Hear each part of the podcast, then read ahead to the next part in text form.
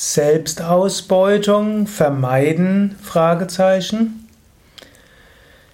Es gab eine Zeit in den 70er und 80er Jahren, da wurde viel von Selbstausbeutung gesprochen und man sollte Selbstausbeutung vermeiden. Was heißt Selbstausbeutung? Selbstausbeutung heißt freiwillig Dinge zu tun, ohne dafür einen ausreichenden Lohn zu bekommen. Also man könnte zum Beispiel sagen, angenommen, du engagierst dich in einem Verein und du tust vieles für den Verein, du engagierst dich und du bekommst kein Geld dafür. Du beutest dich selbst aus. Anderes Beispiel. Du bist vielleicht in einer ja, Kommune und da sind 20 Menschen da und ihr arbeitet zusammen, ihr arbeitet vielleicht 10, 12 Stunden am Tag, ist gar nicht mal selten und du kriegst kaum etwas. Du lebst in einem ein Zimmer, in, das du vielleicht noch mit jemand anders teilst und du bemühst dich zusammen mit anderen die Gemeinschaft aufzubauen. Das würde man Selbstausbeutung nennen.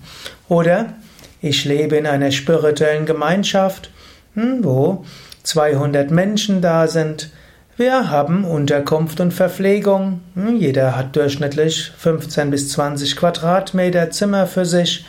Und wir engagieren uns, haben die Sechs-Tage-Woche. Wir leben einfach, haben eine Krankenversicherung, bekommen ein Taschengeld. Das ist in den letzten Jahren etwas mehr geworden. Wir hatten dort irgendwo mehreren Abstimmungen beschlossen, dass wir uns etwas mehr Taschengeld gönnen. Aber es ist sehr viel weniger als der, als Menschen, gerade in Verantwortungspositionen sonst wo.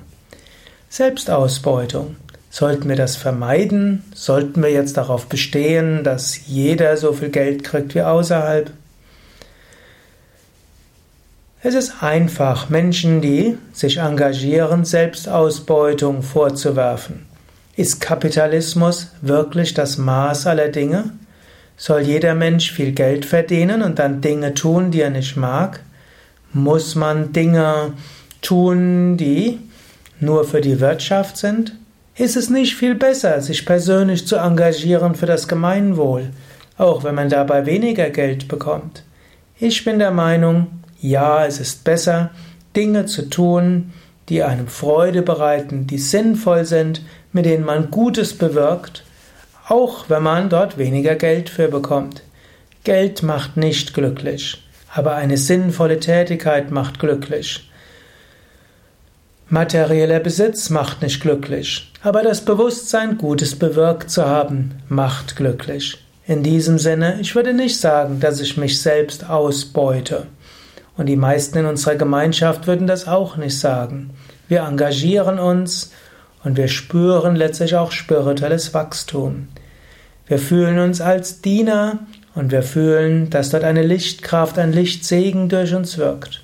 Und die vielen lächelnden Gesichter am Ende eines Seminars bei unseren Teilnehmern sind Lohn genug.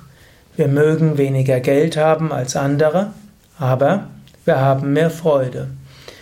Manche von uns mögen sich mehr engagieren in der Gemeinschaft, als sie es tun würden für einen bezahlten Job.